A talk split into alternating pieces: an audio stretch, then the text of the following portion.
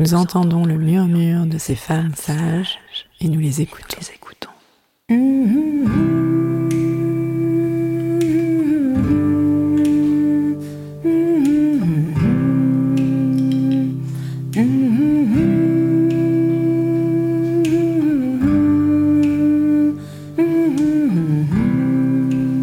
Elles sont gynécologues, sages-femmes, ostéopathes, psychologues, historiennes, toutes œuvrent à leur façon en faveur d'une prise en charge globale de la santé des femmes. Ce sont des femmes sages, car de par leurs expériences, leurs histoires de vie, elles ont quelque chose à transmettre. Elles ouvrent notre champ des possibles, à nous, femmes, patientes, thérapeutes. Elles montrent le chemin vers une autre réalité. Elles prouvent par leur pratique quotidienne qu'une autre santé est possible.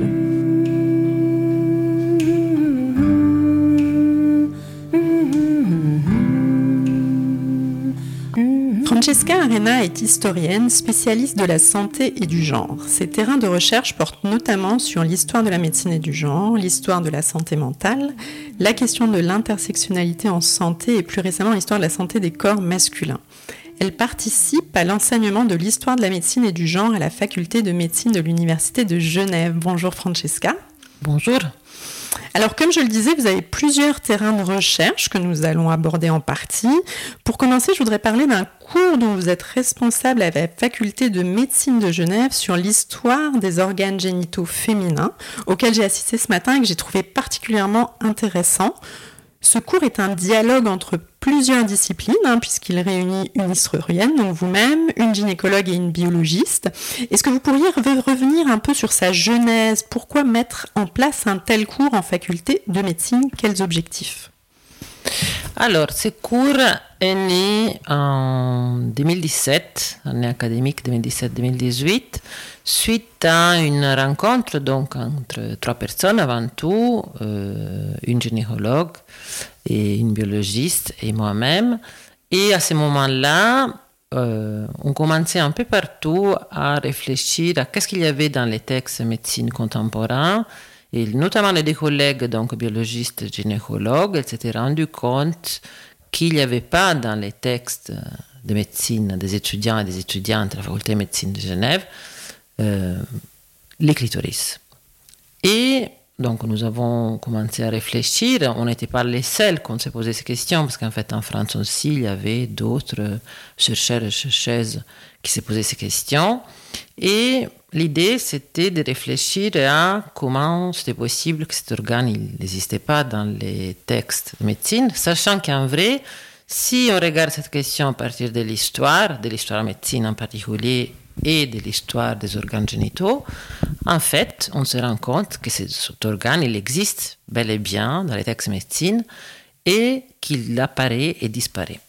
Donc c'était une manière de poser des questions ponctuelles pour l'histoire des organes génitaux, mais qui sont un peu plus générales l'histoire de la médecine. Comment ça se fait que des organes apparaissent et disparaissent dans les savoirs? Vous, décrivez, vous commencez le cours un peu justement, vous revenez euh, sur l'histoire de la médecine. Est-ce que vous pouvez peut-être nous refaire un, un point sur ça? C'est-à-dire l'histoire principalement, ben, quelque part, euh, créée par des hommes et qui, al qui altérise le corps des femmes?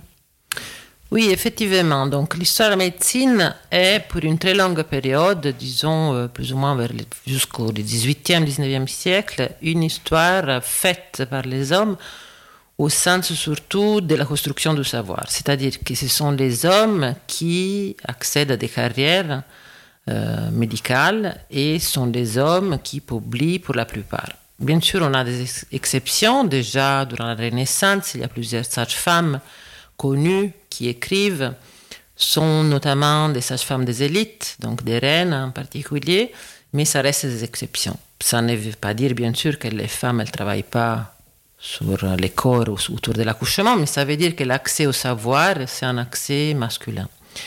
Et de manière paradoxale, cet accès au savoir masculin euh, produit dans l'histoire quelque chose d'assez curieux, c'est-à-dire que comme c'est des hommes qui réfléchissent, quand ils observent les corps des femmes, l'occurrence dans des accouchements, ils vont euh, poser une question qui est celle de l'altérité, c'est-à-dire que ces corps de la femme deviennent un corps euh, euh, sur lesquels travailler et sur lesquels faire des réflexions. C'est-à-dire que la spécificité des genres des corps, c'est une spécificité pour une très longue période qui est féminine.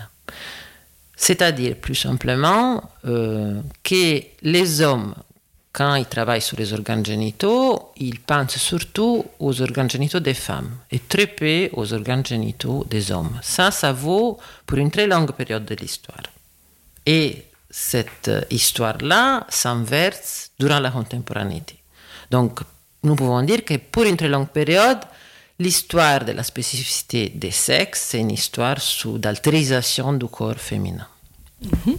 Et alors justement, vous, vous, expliquez aussi que, que la femme, pour euh, continuer sur, euh, sur cette idée, la femme est pensée à partir de l'utérus. Donc ça aussi c'est intéressant de manière à la fois physiologique, pathologique. Tout à fait. Donc parmi les organes génitaux internes et externes de la femme, il y en a certains qui ont un succès euh, plus durable. et un de ces organes est sans doute l'utérus, c'est-à-dire que euh, pour une très longue période à nouveau, selon les différentes spécialités, on réfléchit beaucoup à de quelle manière cet organe euh, est construit une physiologie du corps de la femme, mais aussi une pathologie.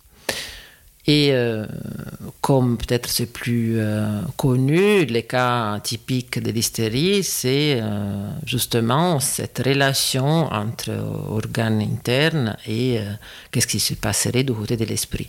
Mais il y a bien d'autres exemples, en fait. Il n'y a pas que seulement l'hystérie. Plein de maladies, selon le médecin, ils sont provoquées par cet utérus qui devient une espèce de essence féminine dans le corps de la femme qui l'anime, qui la fait même pas réfléchir et que c'est lui qui gouverne euh, pas seulement ses pulsions, mais aussi sa physiologie. Donc ça, sans doute, c'est une, histoire qui dure euh, pendant longtemps. Et alors justement, pour reprendre un peu ce que vous disiez plus tôt, donc euh, sur l'historicité, de la relation sexe-genre, on, y reviendra un peu plus tard, mais le sexe comme le genre n'est pas un concept sans histoire. Oui, tout à fait. Euh, c'est-à-dire qu'aujourd'hui, on a la tendance à faire une distinction sexe-genre qui est celle qu'il y aurait une catégorie qui serait biologique, les sexes, et l'autre, le genre, qui serait une catégorie sociale. Or, euh, sans doute c'est important et c'est important aussi pour pouvoir distinguer des données d'aujourd'hui. Mais si on prend cette question à partir de l'histoire, ça devient vite problématique parce qu'en fait, ça voudrait dire qu'il y aurait une catégorie qui n'est pas soumise à l'histoire. Et nous savons bien en histoire, en histoire médecine en particulier, surtout si on travaille sur ces questions de genre, que toute catégorie elle est soumise au social. Et en fait, comment euh, les médecins euh, c'est représente les sexes, c'est aussi euh, un processus historique. Ça veut dire que selon les contextes, la manière qu'on a de penser les sexes, euh, les deux sexes ou un seul sexe, se transforme dans le temps. Donc les sexes aussi, c'est une catégorie qui est sous le prisme de l'histoire et de l'histoire sociale en particulier. Alors il y, a, une chose sur laquelle vous avez beaucoup insisté, hein, que ce soit vous ou vos collègues, euh, bah, c'est la question justement de l'invisibilisation des dynamiques de l'histoire de la médecine. Hein. Euh, même lors de nos échanges, hein, vous insistiez sur l'importance de la prise en compte du mouvement dans l'histoire, sur le fait qu'il faut se garder de, de figer les choses comme immuables au risque de créer, euh, à mon sens, de nouvelles assignations, de nouvelles normes. Et, euh, donc, ce serait intéressant, justement, face à bah, cette historicité hein, que vous venez de décrire entre sexe et genre, euh, vous avez aussi observé comment le savoir médical se, se, se construit sur un temps long, notamment sur ben, des questions, que ce soit en termes de physiologie, d'anatomie, d'épidémiologie. Alors je dis juste l'épidémiologie, c'est donc la, discipline qui étudie les problèmes de santé hein, au sein d'une population donnée. Et Et si on commençait justement bah, sur un peu un organe dont on entend beaucoup parler, hein, qui a été, qui, est, qui, est, porté au nu, le, le, clitoris, c'est un bon exemple de ce, cet aller-retour justement. oui, c'est un exemple parfait parce que rien que dans la généalogie de notre cours qui a commencé donc en 2017 à aujourd'hui, nous avons pu assister à une attention de plus en plus importante en Europe et aux États-Unis sur cet organe et qui donc, heureusement, il est réapparu dans les planches anatomiques, dans les cours et dans les textes, mais euh, sans oublier que donc il avait disparu plutôt au XXe siècle et en plus, selon certains savoirs, pas dans tout savoir, il avait disparu parce qu'en fait, par exemple, à l'intérieur du féminisme et des textes féministes, cet organe il n'a jamais disparu. Mais disons que sur les textes de médecine et d'histoire de la médecine, cet organe, il était bien présent euh, aux origines de la médecine, surtout à l'époque de la Renaissance, où c'est l'époque des planches anatomiques, c'est l'époque où on commence à faire des dissections des cadavres, donc c'est là que l'histoire de l'anatomie commence. Ben, là, on faisait des dissections et cet organe, il était très bien représenté. Euh, donc en fait, c'est important de se rendre compte que s'il a disparu, c'est pour toute une série de raisons qui sont autres, euh, disons plus sociales et politiques, qui ont fait que des fois il réapparaissait dans les textes et parfois il disparaissait. Concernant les clitoris en particulier, on peut dire que sans doute l'histoire du plaisir féminin et en particulier l'idée que pour pouvoir se reproduire, la femme aussi, elle devait prouver du plaisir, ça a duré pendant longtemps. Et ça a permis de donner beaucoup d'importance à cet organe, le clitoris. Alors qu'en fait, vers plutôt au 19e siècle, on s'est rendu compte qu'en fait, la jouissance féminine, elle n'était pas indispensable à la fécondation et que plutôt on insistait sur le rôle des spermatozoïdes, ben là, du coup, les choses ont commencé un peu à changer. Mhm. Et alors justement, vous, vous expliquez très bien comme il a été euh, négligé et justement aujourd'hui on en parle beaucoup, mais là aussi vous vous questionnez puisque euh, c'est le nouveau centre du plaisir euh, féminin, ça pose d'autres d'autres questions non, en termes d'assignation. Vous dites dans un de vos articles hein, dont on va parler un peu plus tard, faut-il un clitoris pour jouir au final? Tout à fait. Euh, ben, comme toujours, quand on porte l'attention sur quelque chose, ça veut dire qu'on délaisse certaines choses d'autres. Et euh, donc, je suis très contente, bien sûr, qu'aujourd'hui on puisse parler à nouveau de clitoris, qu'on puisse les trouver dans les cours des facultés de médecine ou dans les planches à nouveau d'anatomie que des collègues elles travaillent sur la représentation 3D du clitoris, donc c'est des très bonnes nouvelles. Bien sûr, le risque, c'est qu'on focalise l'attention que sur le clitoris, donc à nouveau sur l'anatomie féminine, comme on l'avait déjà fait par le passé, sur l'utérus par exemple, et qu'on perd un peu de vue en fait une idée du plaisir qui pourrait être finalement euh, venir d'autres endroits et pas forcément du côté biologique. En fait, il y a un risque, je trouve, toujours de biologisation. Et alors vous questionnez aussi, euh, donc comme je le disais un peu plus tôt, l'historicité de catégories épidémiologiques. Et là aussi, c'est aussi lié à certaines de vos recherches. Hein. Euh, donc euh, on, vous, on en avait discuté et vous me parliez notamment de la catégorie de mortalité maternelle. Est-ce que vous pourriez peut-être resituer un peu aussi cette question-là? Je trouve que c'est un exemple parlant aussi. Alors, la mortalité maternelle, c'est une catégorie d'analyse euh, qui est utilisée notamment par l'Organisation mondiale de la santé, mais aussi par euh, les travaux des collègues anthropologues, par exemple, et que si on la prend euh, telle qu'elle, ça pose des problèmes. Parce qu'en fait, comme toute catégorie épidémiologique, il faut savoir que l'épidémiologie, donc, c'est une science qui est consacrée à l'étude des maladies. Donc ça veut dire c'est comment on crée une catégorie autour d'une maladie. Donc selon la manière qu'on a de construire cette catégorie, à nouveau, ça veut dire qu'on intègre certaines choses, qu'on exclut certaines d'autres choses. Et dans l'histoire, il y a une histoire de l'épidémiologie, il y a des maladies qui donc apparaissent dans des classifications et qui disparaissent. Et l'attention, elle est portée sur ces maladies ou pas. Donc c'est très important. Pour ce qui concerne la mortalité maternelle, donc ça serait, si on lit, euh, disons, les textes de l'Organisation mondiale de la santé, une catégorie d'analyse qui nous permettrait de savoir les euh, chiffres par lesquels les femmes décèdent des euh, causes liées à la, mortalité, à la maternité.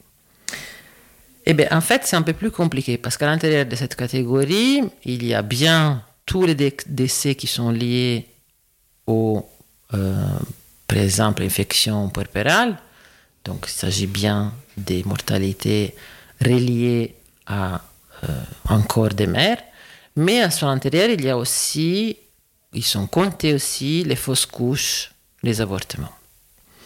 Or, vous comprenez que ça pose beaucoup de problèmes parce que même à la recherche des causes des maladies ou de la mortalité, ça s'appelle étiologie, si on cherche des causes de mortalité postpartum, ben, on n'ira pas chercher ces mêmes causes, par exemple, dans des femmes qui ont décédé des euh, fausses couches plutôt que d'avortements. Ça veut dire qu'il ne s'agit pas du tout de la même population, il ne s'agit pas du tout de les mêmes problématiques. Et à la limite, il s'agit, la question qui reste derrière, s'agit-il des corps des mères? Parce que si, par exemple, il s'agit des femmes qui ont fait des avortements clandestins, eh bien, là, c'est la question, pas d'un décès d'une femme qui est décédée pour euh, des causes liées à sa grossesse, mais en fait, c'est le refus de cette grossesse. Et donc, on ne pourra pas du tout chercher les mêmes raisons. Et c'est très important parce que ça veut dire que finalement, les données qu'on a, ils sont biaisées par cette catégorie. Alors, je, m'étais intéressée à cette question il y a un moment parce que moi, pendant longtemps, je travaillais surtout sur l'histoire de la maternité, les pathologies de la maternité. Et j'en avais parlé avec des collègues parce que je ne comprenais pas pourquoi l'OMS gardait une catégorie, pour ainsi dire, biaisée.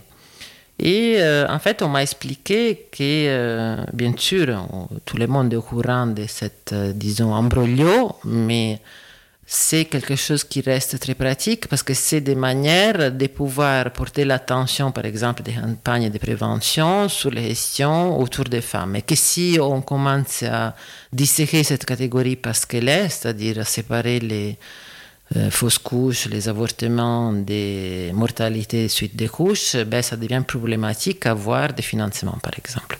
Alors, et ce qui est intéressant, c'est peut-être de, continuer, c'est-à-dire que là, vous dites c'est une catégorie mère, mais vous allez plus loin, c'est-à-dire que euh, vous, vous dites plutôt que de la catégorie femme, euh, parce que si on prend l'exemple des, vous mentionnez aussi les, accidents cardiovasculaires des, des femmes, donc l'expression du symptôme serait différent chez les hommes et chez les femmes. Et vous dites que les choses sont un peu plus complexes là encore, et peut-être qu'il faut ajouter d'autres déterminants. Parce qu'en fait, la question, c'est quels déterminants de santé aussi utilise-t-on?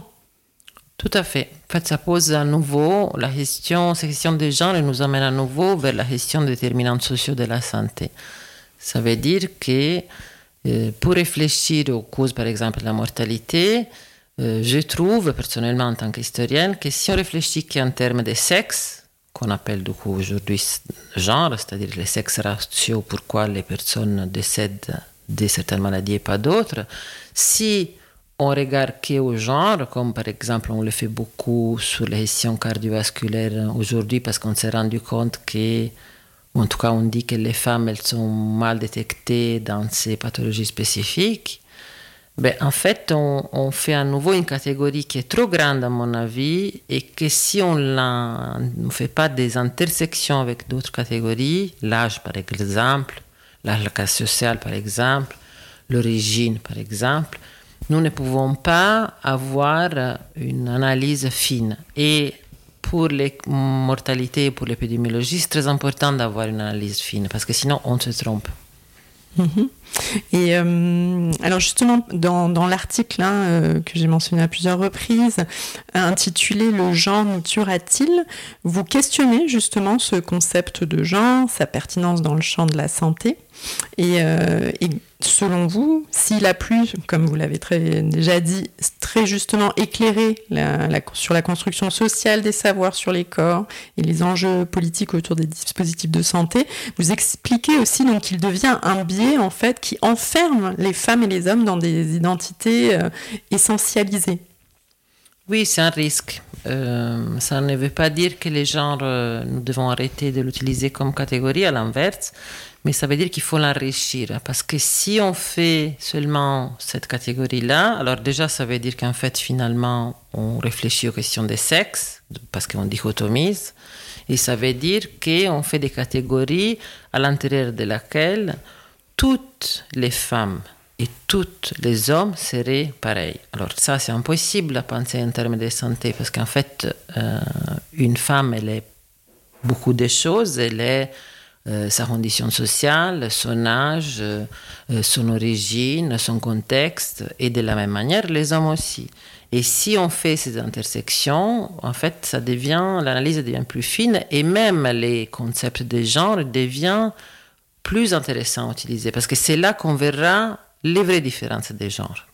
Parce que si, du coup, moi je regarde seulement les hommes et les femmes, ce que je vais aller pouvoir dire de ces données, c'est les différences en fait des sexes. Si je commence à dire que les femmes des euh, d'une, euh, disons, 15 ans ont des maladies euh, particulières plutôt que des hommes à 30 ans, ils ont des maladies particulières. Là, euh, l'idée des genres, ça prend un sens parce que du coup, on va pouvoir dire qu'il y a des catégories spécifiques à l'intérieur des sexes, des âges particuliers plutôt que des origines. Là, je donnais l'exemple de l'âge. On va comprendre ce qui se passe du côté de l'homme et de la femme. Oui, en fait, c'est ça, hein, votre, euh, je trouve que c'est ça aussi la richesse de votre texte, de votre analyse, hein, puisque, euh, alors, pour reprendre ce que vous disiez au début, c'est-à-dire euh, que le corps de l'homme a été considéré pendant longtemps comme le corps neutre, et en fait, ce serait, euh, vous concluez justement en expliquant que l'histoire de la santé des corps masculins demeure justement un, terrain à explorer. Tout à fait. Parce qu'en fait, euh, nous sommes toujours très, c'est normal, nous sommes très habitués à ce qu'on vit autour de nous dans notre contemporanéité, on est très liés au contemporain. Et comme effectivement dans nos euh, contextes euh, actuels, on travaille un peu plus sur les corps des hommes et donc il y a des lacunes sur les corps des femmes, on pense que la médecine, ça a toujours été cela et qu'en fait, il faudrait commencer à féminiser toute question euh, de la médecine. Alors déjà, comme j'ai dit, c'est précisément l'inverse, c'est-à-dire en histoire de médecine, ce qui s'est passé, c'est qu'on a féminisé des spécificités, euh, sur les organes génitaux, mais pas seulement, et qu'on a très peu réfléchi au corps de l'homme en tant qu'homme. Parce que comme les médecins c'était des hommes, en fait, ils se mettaient dans une position hiérarchique et ils ne se pensaient pas. En fait, il y a une impossibilité à se penser. Après, ils pouvaient penser d'autres corps hiérarchisés, par exemple, je pense à toute l'époque coloniale ou impériale, euh, on fait des distinctions des hommes qu'on considère inférieurs. Alors là, l'homme blanc il commence à pouvoir se penser. Mais sinon, à l'intérieur de cette catégorie, le travail reste à faire. Et encore aujourd'hui, je rappelle par exemple que si on a une discipline pour les questions euh, spécifiques des organes génitaux des femmes, c'est la gynécologie, et on l'a depuis longtemps, en fait, on n'a pas le même équivalent encore euh, sur les corps des hommes, parce que l'andrologie, qui commence à se faire un peu des, des places aujourd'hui sur les questions, par exemple, des prostates. Euh, ben c'est tout récent. Et moi, je trouve euh, c'est une très bonne nouvelle parce que ça veut dire qu'on va pouvoir penser aussi à des questions masculines et santé masculine, pas parce que ça serait intéressant en tant que lui, mais parce qu'en fait, ça nous permet de relativiser cette euh, essentialisation des sexes, parce que ça veut dire que si tout corps est construit, ben, du coup, on peut regarder les choses d'une autre manière. Et alors justement, quand vous dites regarder les choses d'une autre manière, c'est pour revenir sur votre euh, un de vos terrains de recherche, hein, euh, donc les, folies puerpérales, hein, euh, la maternité. Là aussi, vous m'expliquiez. Moi, je trouvais que c'était très intéressant puisqu'on on, partait que c'était du, du, principe que c'était un trouble mental qui ne frapperait qu'un seul sexe. C'était ça. Et qu'on n'a jamais regardé le corps d'un homme qui devient père. C'est ce que vous expliquiez. Ben oui, en fait on l'a fait que récemment, c'est-à-dire que notamment la psychiatrie, elle s'est intéressée à ces troubles paternels seulement dans une époque très récente. Et même on a commencé euh, vraiment dans les dernières années à regarder ce qui s'est passé du côté des hormones euh, des pères par exemple. Alors qu'un des pilastres du de la réflexion d'une très longue période autour de ces folies était que ces folies étaient spécifiquement féminines parce que les femmes, elles avaient des chutes hormonales spécifiques. Mais oui, bien sûr, elles les ont, mais, mais, il faudra regarder aussi ce qui se passe du côté du corps des hommes. Et on s'est rendu compte que si les hommes, ils sont de ces mouvements hormonaux, donc là, ça reste une histoire que je trouve à faire parce que toute cette réflexion hormonale, elle est souvent accordée au corps de la femme, mais très rarement au corps de l'homme. Et c'est puissant quand même comme réflexion, parce que ça veut dire que si les hormones aussi sont importantes pour le corps des hommes, du coup, ben voilà, les choses deviennent un peu plus compliquées, un peu plus articulées. Et sur la maternité, euh, ça n'enlève rien du tout à la spécificité du fait de devenir mère ou, ou d'accueillir ou pas, être capable d'accueillir ou pas un nouveau-né.